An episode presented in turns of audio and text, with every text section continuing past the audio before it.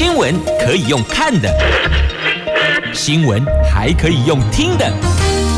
亲切的早安问候，专业的新闻分享，欢迎加入美英主持的 News Online，说新闻给你听。亲爱的朋友，台港后打开后，大家好，欢迎你再度锁定收听 News Online，我是美英，我是谢美英。好，那么在进入今天四大报的四则头版头条新闻之前，我们先来关心今天已经在落后的天气概况。来，今天北北桃白天温度介于十六度到二十度，竹竹苗十七度到二十一度，拢是在落后诶天气哦。现在。桃园的天空已经下起飘起雨丝了，下起雨来了。那么在新竹县市到苗栗，则是阴天，不过入夜之后会有下雨的机会，提醒您晚上。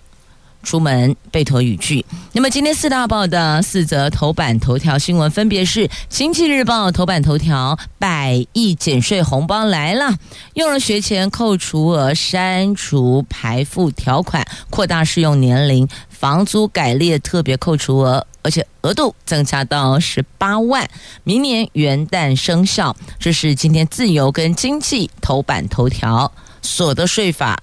修正案今天要进行三读。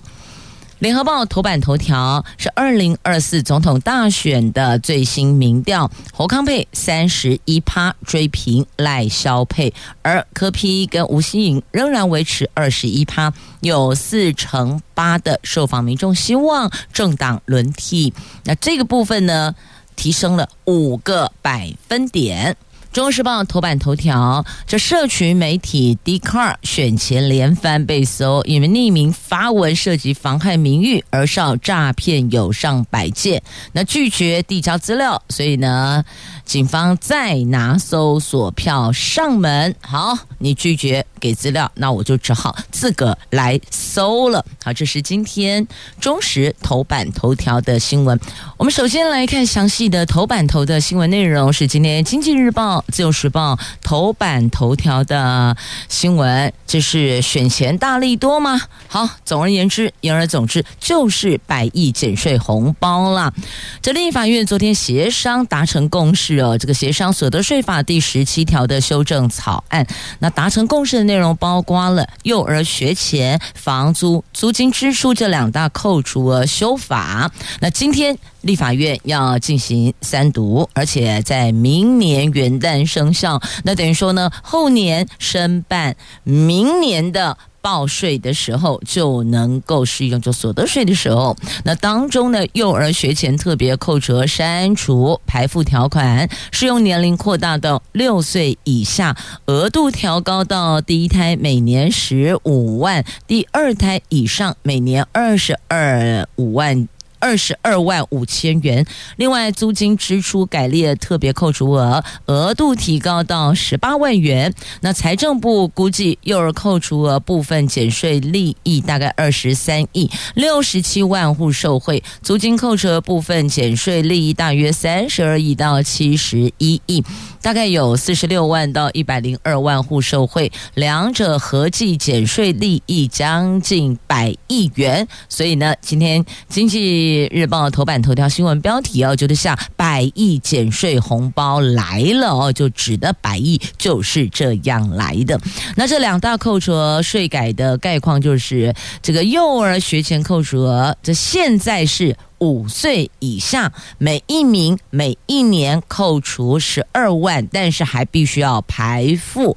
修法之后呢，不排付，而且把年龄扩大到六岁以下子女，第一胎每年扣除十五万，第二胎以上哦，就是含第二胎了，以上第三胎、第四胎等等，每年二十二点五万，就是二十二万五千元。那另外一项呢是租金支出扣除额，现在是。列举扣除每年十二万元为限，那修法之后呢，是特别扣除额每年十八万元为限，设有排付条款，而且排除有可阻。那租金补贴部分必须要减除。好，所以等于说呢，幼儿学前扣除是放宽的，那租金支出扣除虽然有改列特别扣除，但是还还是有那个排付条款，还是有门槛的，还是有一些但书的。好，这是。这两报今天头版头条的新闻，那么接着呢，再来看的就是中时头版头条。D c a r 选前连番被搜索。这总统大选前 d c a r 网络平台连番遭到搜索，引发震撼。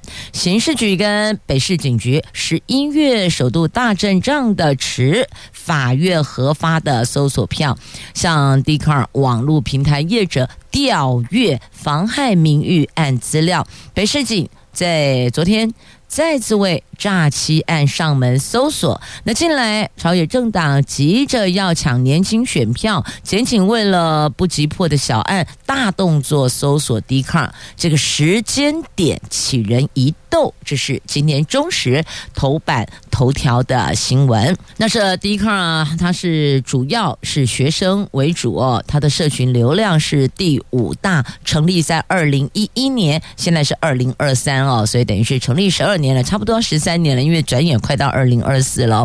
以网络行为观测网站的统计，在国内社群媒体流量前五名，第一个是脸书。第二个是 Line，第三个是 IG，第四个 PTT，第五个是 Dcard。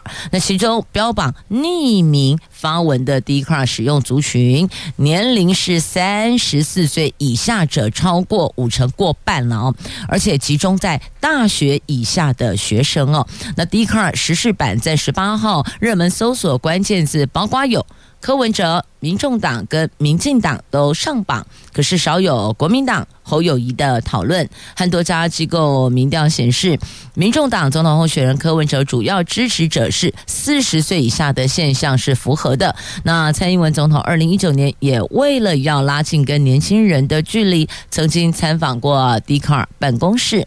那据了解呢，跟迪卡尔有关的刑案最多的就是妨害名誉，另外还有诈欺、恐吓，还有儿少等等，全国已经有数百件了。那迪卡尔始终不配合检警调阅资料，司法找不到网络 po 文者的个资，过去最终都是很无奈的，只好签结就结案了。那刑事局指出，侦查第二大队、第三队月前受理网络妨害名誉案件，依相关规定，就刑事诉讼法的规定哦。发函向 D 卡调阅资料，那 D 卡回函，仅于接获法院来函或是法院核发之令状，譬如说调取票啦、搜索票或是扣押裁定等等，在合理范围内协助办理调取作作业。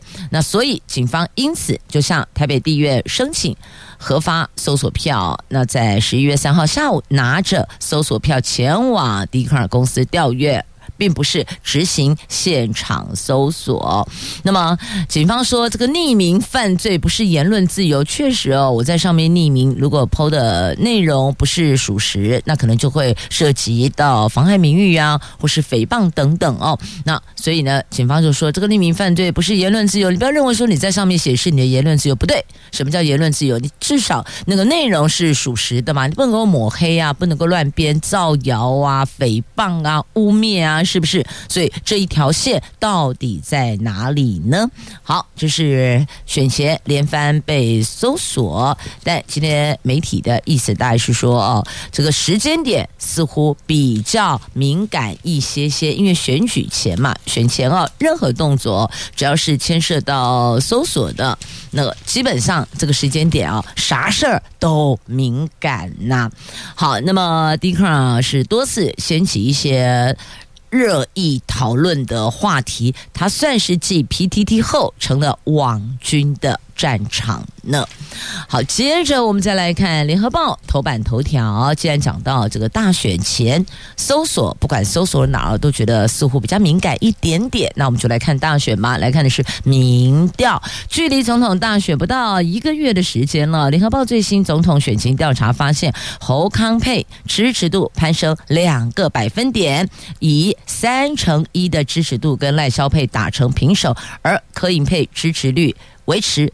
两乘一，那这个份这份调查是十一月底赖萧佩跟侯康佩当时分别一个是三成一，就赖萧是三十一趴，侯康是二十九趴的支持，那柯银配二十一趴支持度。那你看十一月底，现在也不过才十二月中旬，还不到下旬哦，接近要下旬，那也差不多就是三个星期的时间吧。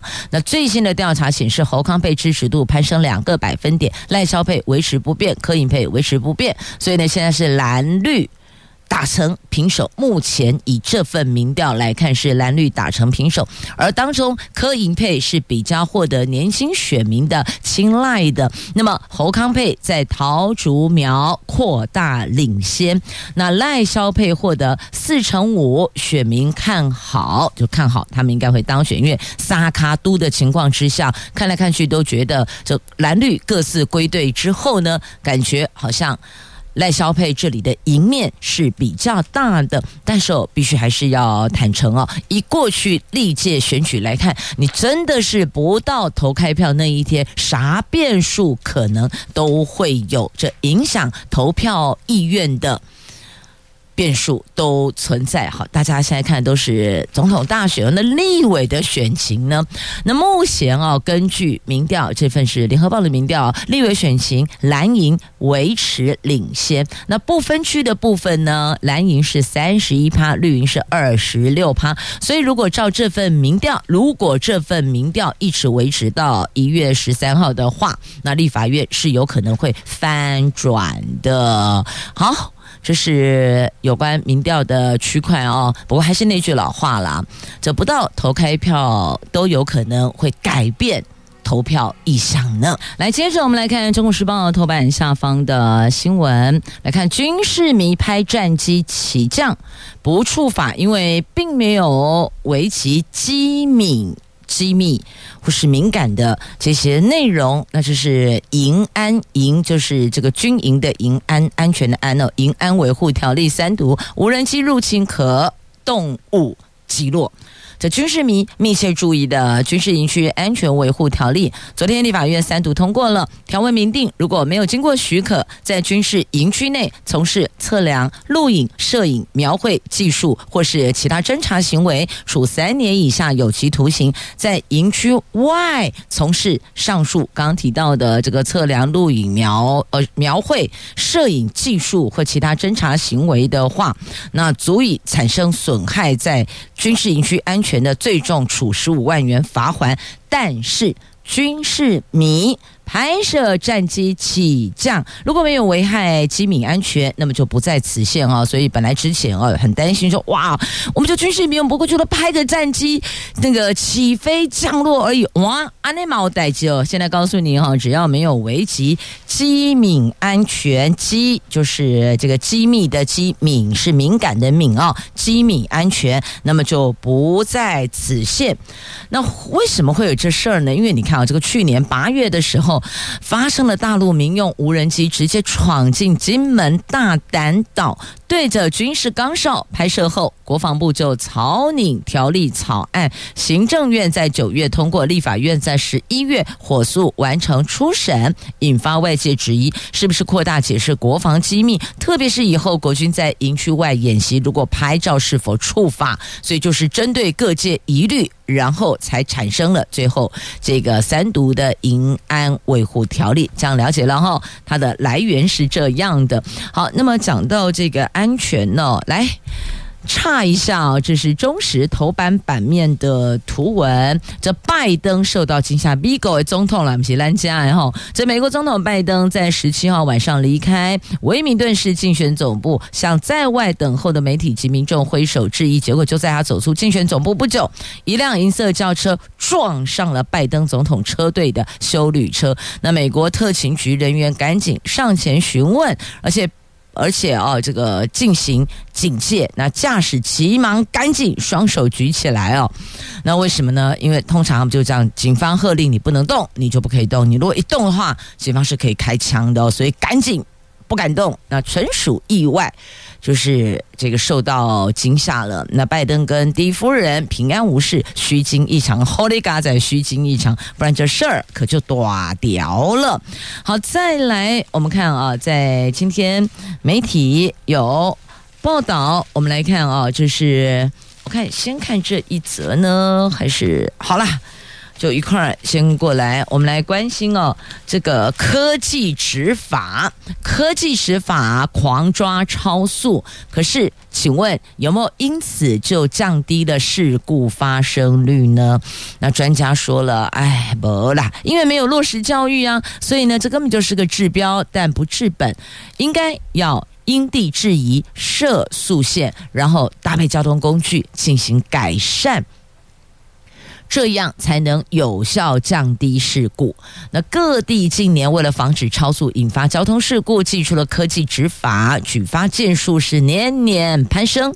看起来感觉好像抓到了许多民众违规，但是今年因为超速或是没有依照规定减速所导致的事故数却没有明显的下降。所以你从数字会说话，我发现不呢，没有下降诶。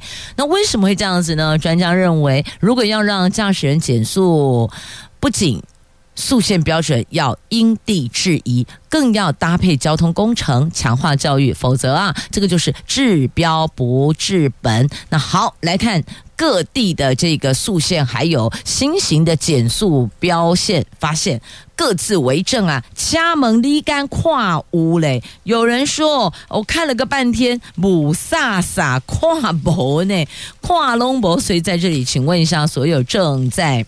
道路上行驶的朋友们，我们的用路人，您跨黑的减速标线，遍地开花的减速标线，立竿跨屋嘞。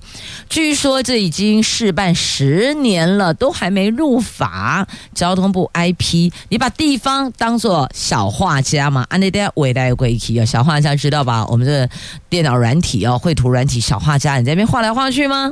这个本来哦是利益良善，结果因为跨不用路人跨博反而不飒飒乱糟糟了。这本来是为了引导驾驶人减速，降低事故。那有多个县市陆续试办划设这个闪电型、折线型等等新型的减速标线，但是在国外广为使用的标线却因为交通部迟迟没修法纳入规范，导致十年来始终停在试办阶段。这个试办。好久哦，试办十年了，这不就跟我们有时候这行经外面有些这个店家喊什么“老板跑路”有没有？大拍卖、清仓大拍卖，或者是什么呃跳楼大拍卖？结果这楼也不知道楼层多高哦，这个跳楼跳了八年还没跳完呢，还在跳楼大拍卖，这意思一样哦。这试办十年都还没入法呢，那有县市只好试办完就涂销了。不仅因为缺乏统一规定，还有宣导，很多民众对新型标线跨不来，有看没有懂。那专家更批评中央的作为，等同就把地方政府当成小画家。而且你知道吗？你们这个事办完就涂销，哎，你以为那个涂上去边景哦，涂销边景哦，还开来开去东西公堂哎，都是钱呐、所以。怎么会这样子做事情呢？那交通部路政司说，地方画设的标线因为没有入法，如果地方自行画设，才会要求涂涂销。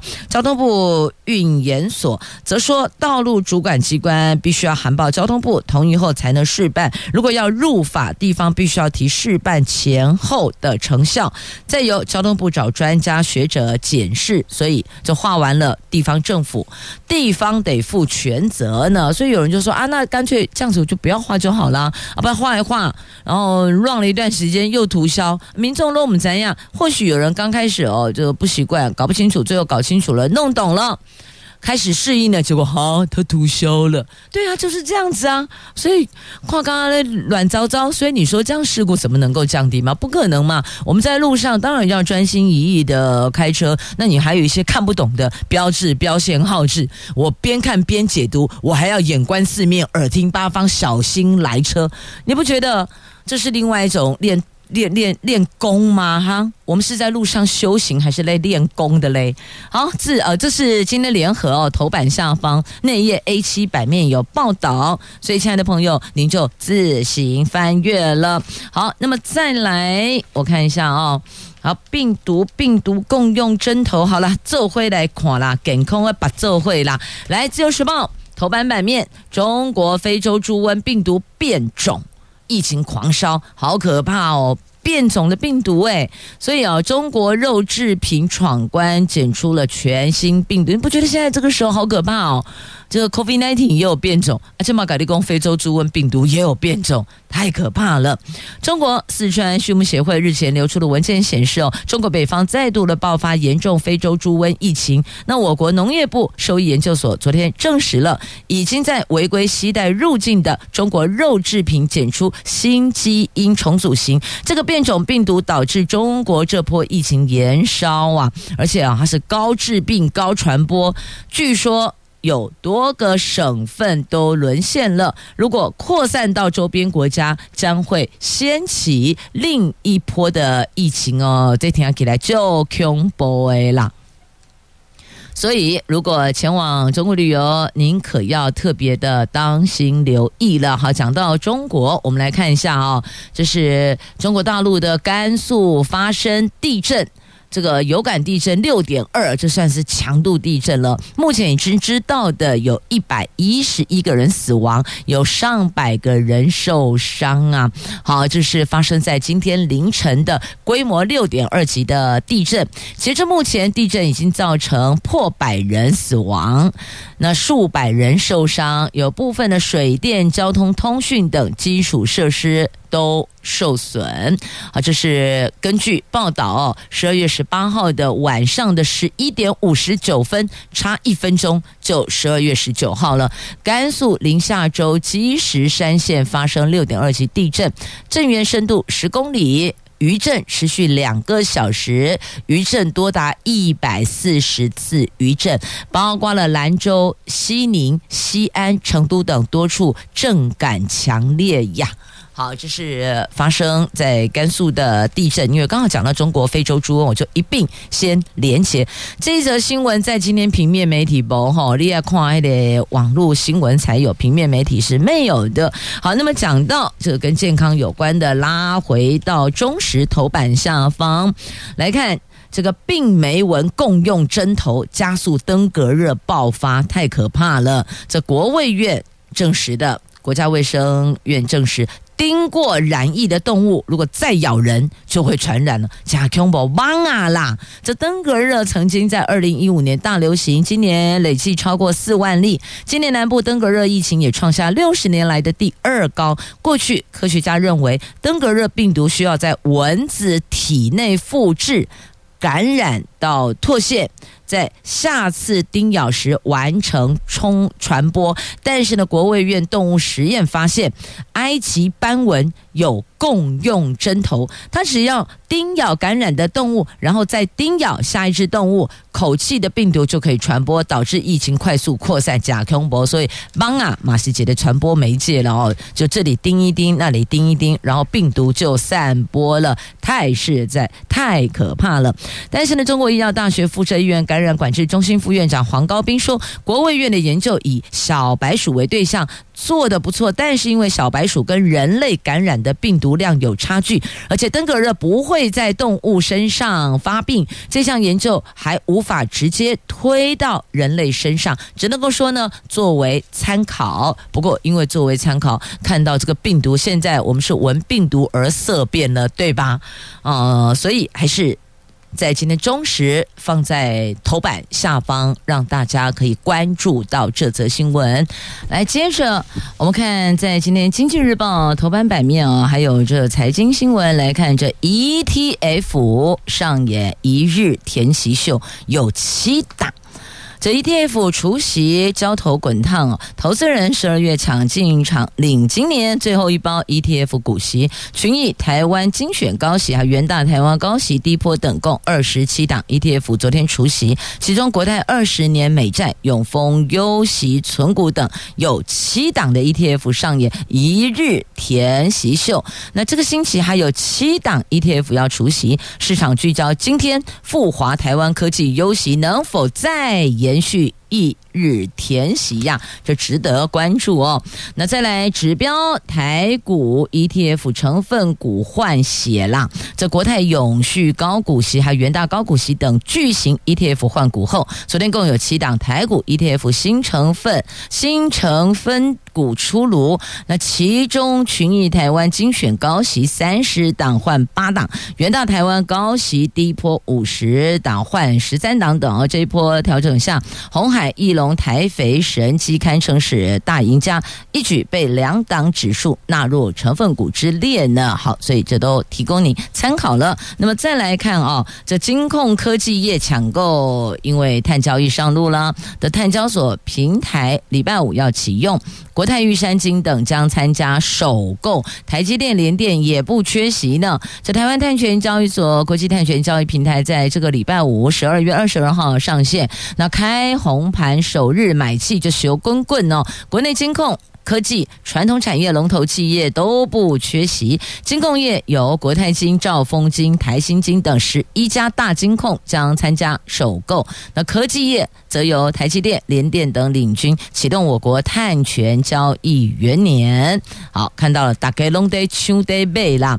那么中钢买碳权支援下游，这落实碳中和啊。中钢预计在台湾碳权交易所十二月二十二号首批碳权交易中购入的五百公。公吨碳权每公吨交易金额五美元到十五美元，而这一笔碳权初步锁定用在供应剩余钢铁外销欧洲的钢材上，落实的时间点大概在明年第一季，这个就符合欧盟碳边境税规定，提升国内钢铁产业的竞争力哦。真的，如果不提升竞争力哦，这到哪都被打趴呢。好，这是。经济日报今天头版下方的新闻，那么接着我们来看自由时报头版下方，则向美国买网域，客制化假资料跟征才网站，这台湾美国合作破获一条龙诈骗。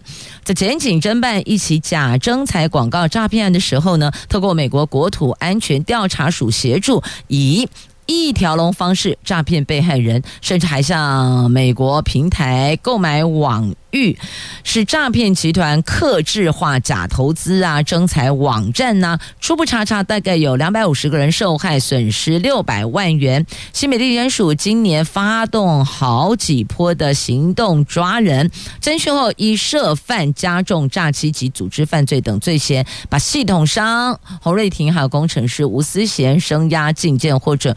广告商则以五十万元交保，有两百五十人受害，损失六百多万元。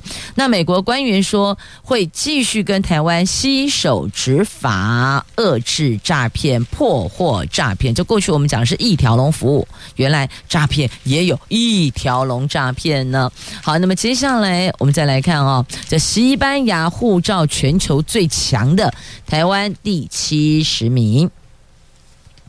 这是根据免签、电子旅行证等考量因素评比，新加坡第二等于第一名，西班牙第二名，新加坡。那日本则从第一名，啵啵啵啵啵，这个叫做自由落体吗？直接坠落到第十五名。好，来看前五名哦，前五名依序第一名开始，一到五是西班牙、新加坡、德国、意大利、法国。好，台湾在第七十名。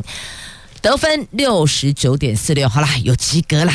这未来还有成长空间哦，因为毕竟现在第七十名嘛。好，那么再来看看这个跟数字也有关系哦。囤房税最高四点八趴，最快明年七月上路，而且是采全国总归户。立法院会今天表决所得税法提高房租及幼儿扣除额，也可望完成三度。这个就是今天自由跟经济日报头版头条的新闻。那么中时内页 A two 版面。特别提醒大家，囤房税最高四点八趴，而且最快上路时间是明年七月。那只是呢，这个建商跟多屋族的屋主啊，就所有权人呢，这个也不是海绵做的，所以他不可能吸收成本，因此恐怕这些还是会转嫁到客户的身上。所以呢，不管你那个税。如何提高？我最后还是滚回我的持有成本，一定会算进售价当中，最后还是转嫁到消费者的身上啊。所以你说这个房价会跌吗？当然不会跌啊，这怎么可能会跌跌不休呢？这肯定是这个斤斤涨哦，不是跌跌不休了。好，那么接着再来关心大学生，大学生忧郁倾向在 COVID-19 后，疫情后增加将近一成。哎哎，为什么？哎，疫情过去了，不是应该心情愉悦、美丽了吗？结果不是啦，呃，因为课业的压力。然后还有担心毕业垂波坎坷，就是找不到工作，这是忧郁的主因。那大三的压力是最大的，所以你们家现在有没有大三的孩子呢？大三压力最大哦。那教授怎么说？教授说得适应实体上课啊。那为什么会这样呢？专家说，因为隔离缺乏人际互动，所以助长了焦虑。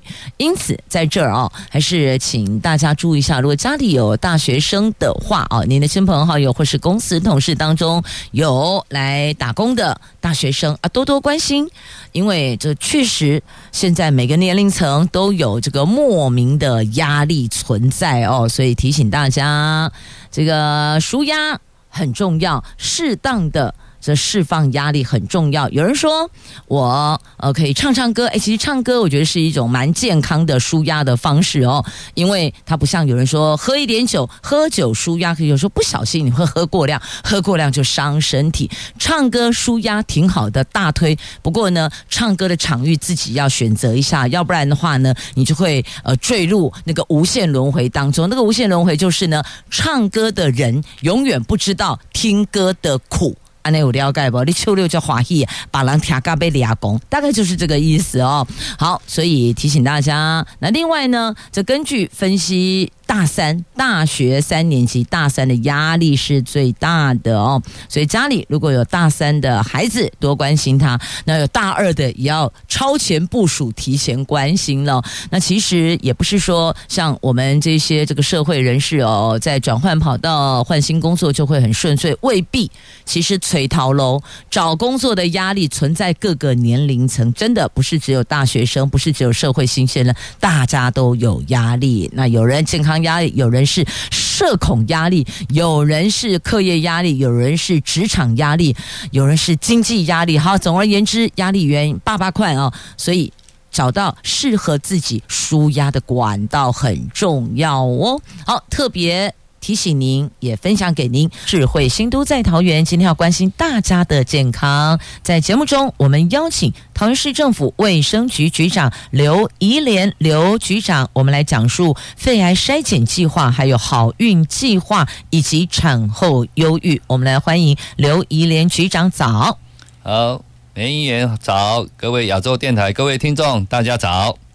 我们首先要关心的是大家的健康。这个肺癌首度超越大肠癌，跃升为国人十大死亡的第一位。那我们桃园市在张善政市长上任之后，有提供了低剂量的免费的肺癌筛检。这个区块邀请刘局长来说分明。嗯，其实刚才。免也提到一个，我们也非常担心的哈。所以其实从这几年，我们就已经发现肺癌罹罹患肺癌的比例一直在上升。嗯，啊，所以在市长上任的时候，都觉得说，啊，桃园民众的健康非常重要啊。当然，我们要因为预算还是有限，我们就去做一个大概最严重的或者。民众最关心的，或者是可治愈的，或者可被筛检的，所以我们就做肺癌筛检啊。所以我们从本来预估今年可以做两万多，然后啊，我们现在已经也大概有一万六千多个民众啊，来一起来做筛检啊。当中里面我们有发生有找到有六十三位，嗯，呃的确诊是肺癌，嗯啊，我们发现有个比例，因为我们这一次主要是针对国国建署以外的，就是除了。针对抽烟以外，还有就是一个非抽烟族群，嗯，还有一个把年龄从五十岁下降到四十岁，啊，发现这里面我们有阳性比例有七八成是女性，而且比例在四十到五十岁的比例是偏高的，所以才把年龄往下降到四十岁。所以从这个里面也可以让我们知道说，是不是国家政策在五十岁或者的年龄层可以再往下降。啊，另外一个国家目前全国是针对。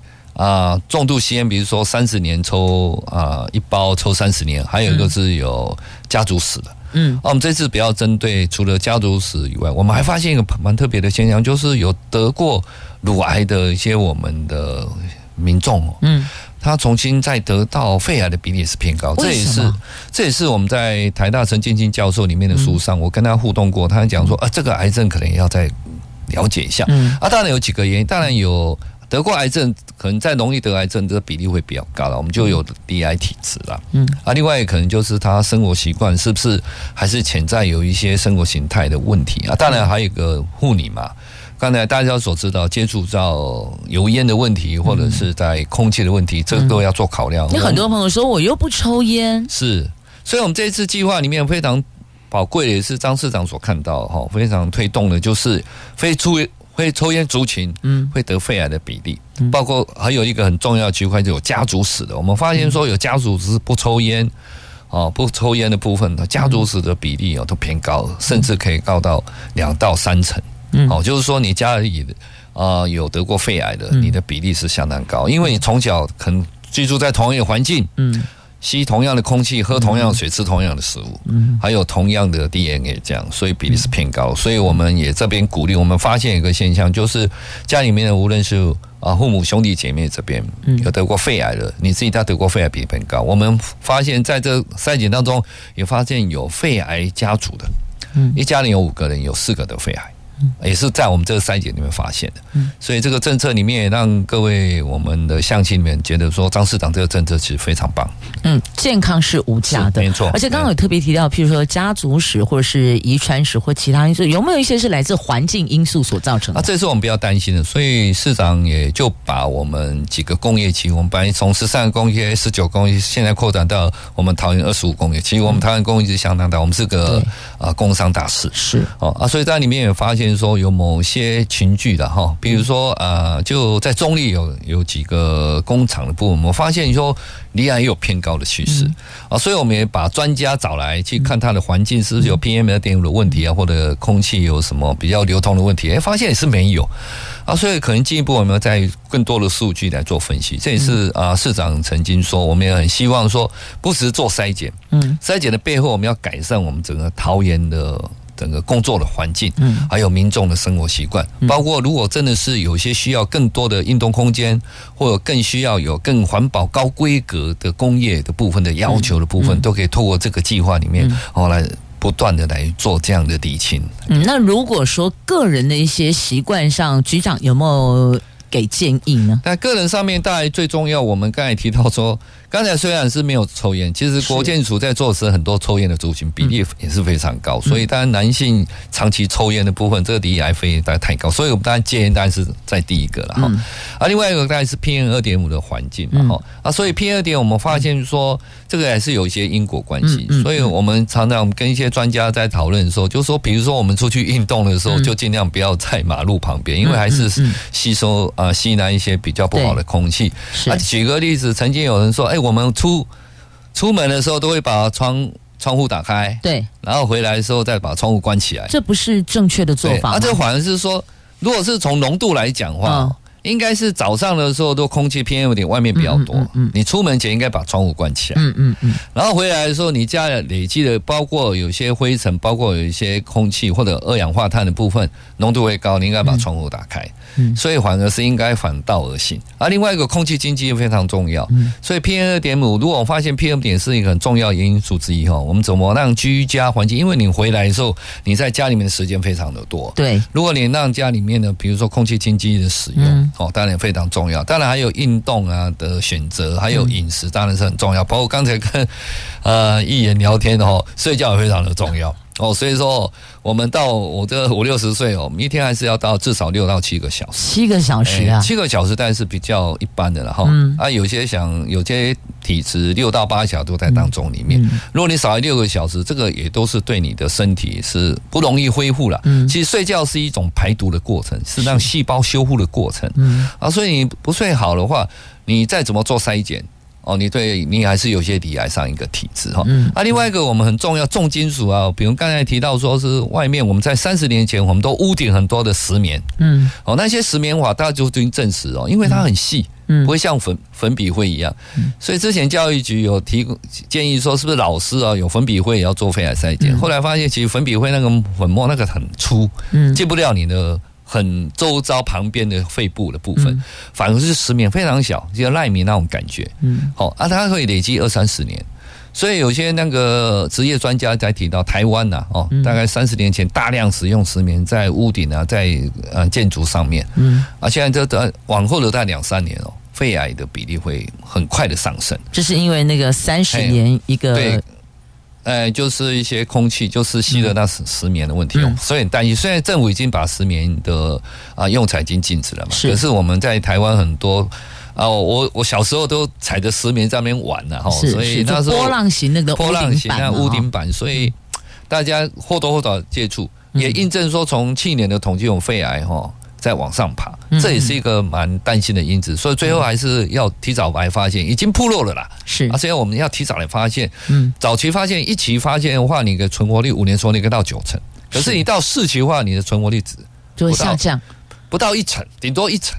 是。啊，现在很多的标靶治疗也许可以延缓，可是真的到四期再用，我们现在目前临床观察都只有两三年时间，其实都相当的可惜。所以回归到原点，就是我们要有一个良好的生活习惯，那再来就是要做筛检，才能够及早发现、及早治疗。那这个低剂量电脑断层，这有什么样的优缺点呢？啊，低剂量断层，因为什么叫低剂量？因为有电脑断层，因为有高剂量、低剂量就就分别。一般剂量啊，低剂量硫化氮一般是所有一般的剂量，大概有的是要调那个剂量型啊，大概六六分之一到七分之一以上，就大概也有人说大概 X 光片呢七到十张啊，哈啊这样的比例是相对低的哈啊，当然它只是做筛检的工具。啊，如果去真的是发现有一些结节的话，当然最后还是要多进一步，比如说像 MRI 或者一般的高剂量，或者是要打显影剂。嗯，啊，现在还有一个很重要的就是说，我们在做的话有大量的，这一次有一万五千多笔哈，对我非常感谢我们十八家医院的帮忙合作了哈，包括我们长庚、布桃、敏盛、圣宝路啊，或者是联兴国际这些天成这些大医院们的协助，还有宜能，还有布桃。啊，现在的问题是说，因为量大。啊，市长也觉得他要帮助他们，所以我们又引进 AI，就是电脑，我们用那个人工智慧的部分来协助来做判读，啊，就判读可以增加它的准确度。是啊，所以我们这一次的计划当中哦，我们真的抓了很多。担心的也是有将近有九百多个是目前结有有结节，嗯，可能要再继续追踪，嗯，啊，这些追踪部分有可能以后还会引发成肺癌哈，所以这一次我们计划一开始的话，一天大概有申请三四百人，嗯，啊，现在已经掉到大概六七十人，嗯，啊，不过我在透过呃美英这个那么棒的我们亚洲电台，也跟我们各位听众，嗯，啊，如果你符合资格，比如说他四十岁以上，四十岁以上。哦，如果在涉及到，我们在桃园，哦，刚才我们有所谓的啊家族史，对，就是说你在家里面啊有肺癌的，嗯，啊的家族史，还有一个你跟同住家人有抽烟的，嗯，三人以上哈，啊三个人呐，就是说三个人可以免费，当然还有一些工业区，还有一些条件部分，职业铺路，啊，我们在我们的网站上面哈都有很清楚，是，哦所以希望大家能够尽快来做筛检。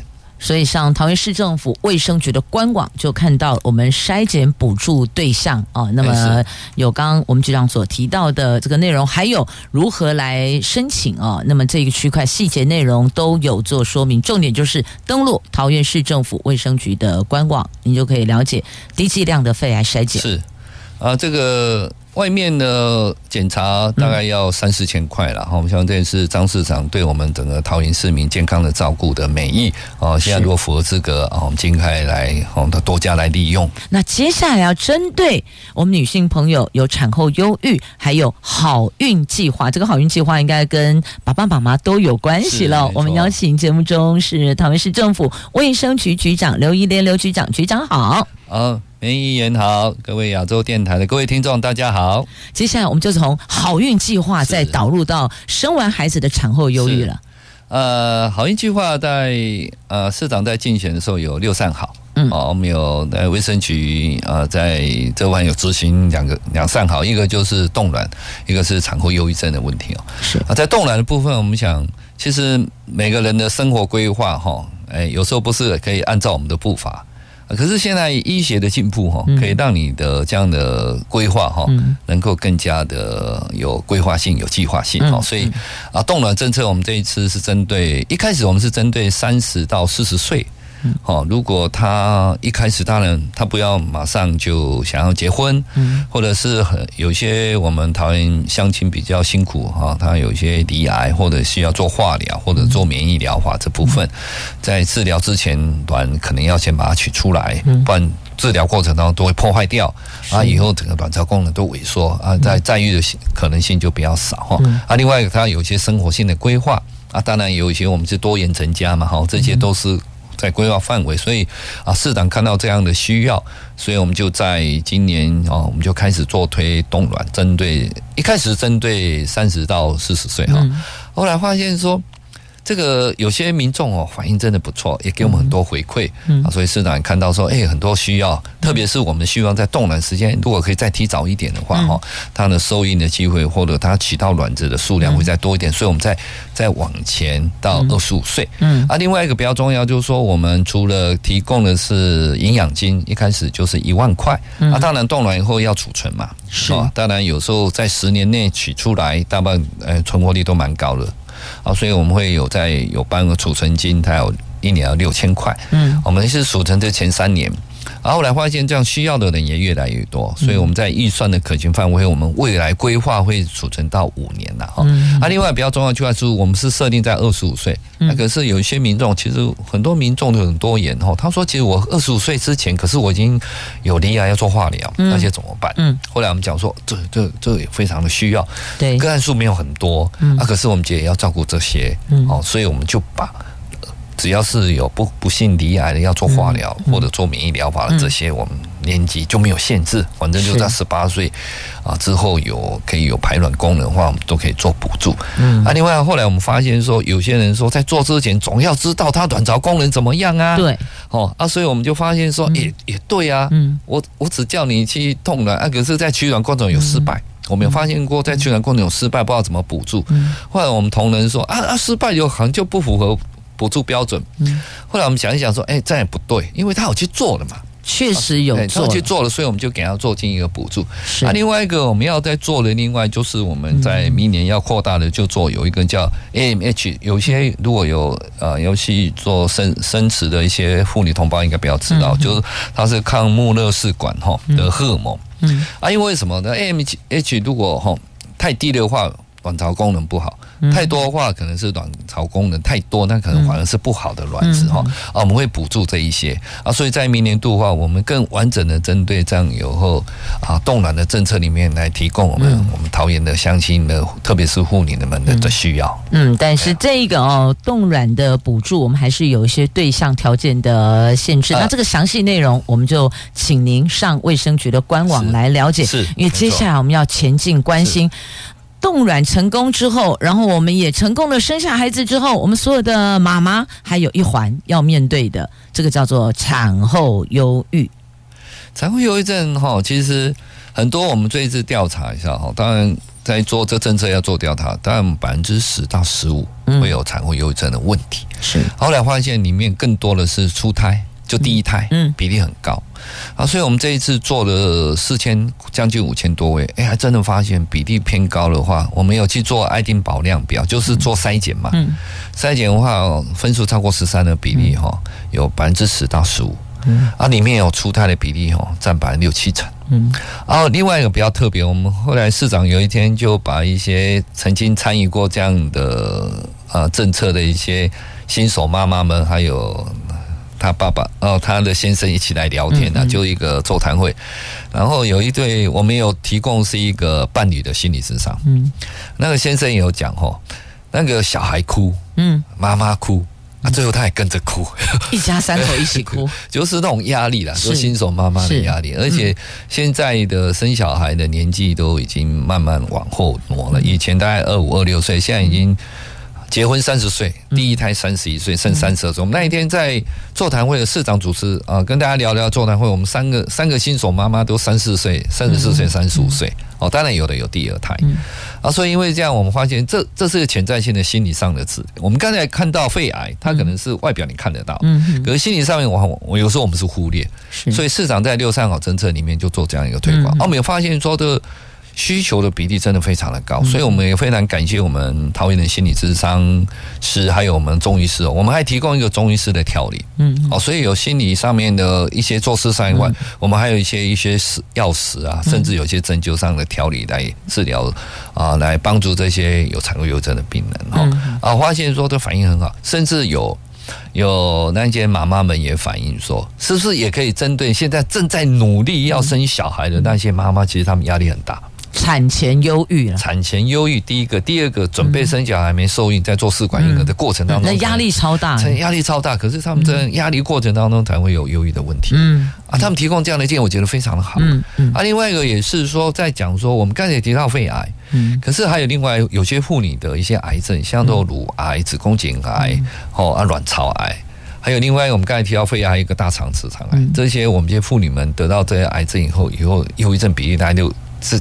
至少都八九成，因为离癌的话心情不会好，雪上加霜，雪上加霜。好啊，所以这样的话，我们明年也会针对这五大类的类别，我们来做啊肺癌哦，对不起，来做呃产后那个忧郁症的筛检。嗯，所以我们明年的部分会扩大来办理啊，因为我发现说有非常有这样需要，所以我们希望哈我们的我们桃园的妈妈们，嗯哦，勇敢的生小孩。嗯，然后让市长的政策里面一起来陪伴你们，让你们的小朋友跟你们全家更加的健康，一起努力，哎，一起努力，一起努力，一起加油。所以就是所有涉及在桃园的产妇都可以来申请的心理智商补助方案，是吗？哎，是没错啊，因为最主要是他会先做一些筛检，嗯，好啊，如果要符合资格的话，可以来寻求救，哈啊，如果。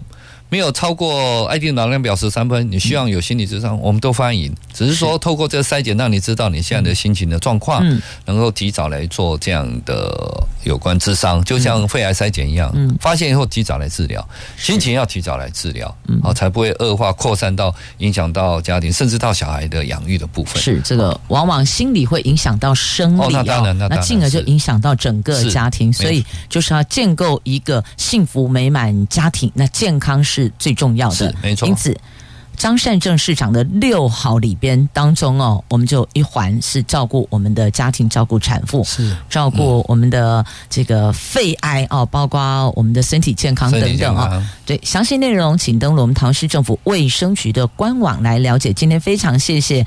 卫生局长刘一莲刘局长到节目中将这么好的一些补助方案哦，还有这个咨商方案提供给大家，谢谢您。好，谢谢梅议员，谢谢各位亚洲电台的听众，谢谢，祝大家身体健康。是健康最重要，祝大家健康平安。我们下次空中再会了，拜拜。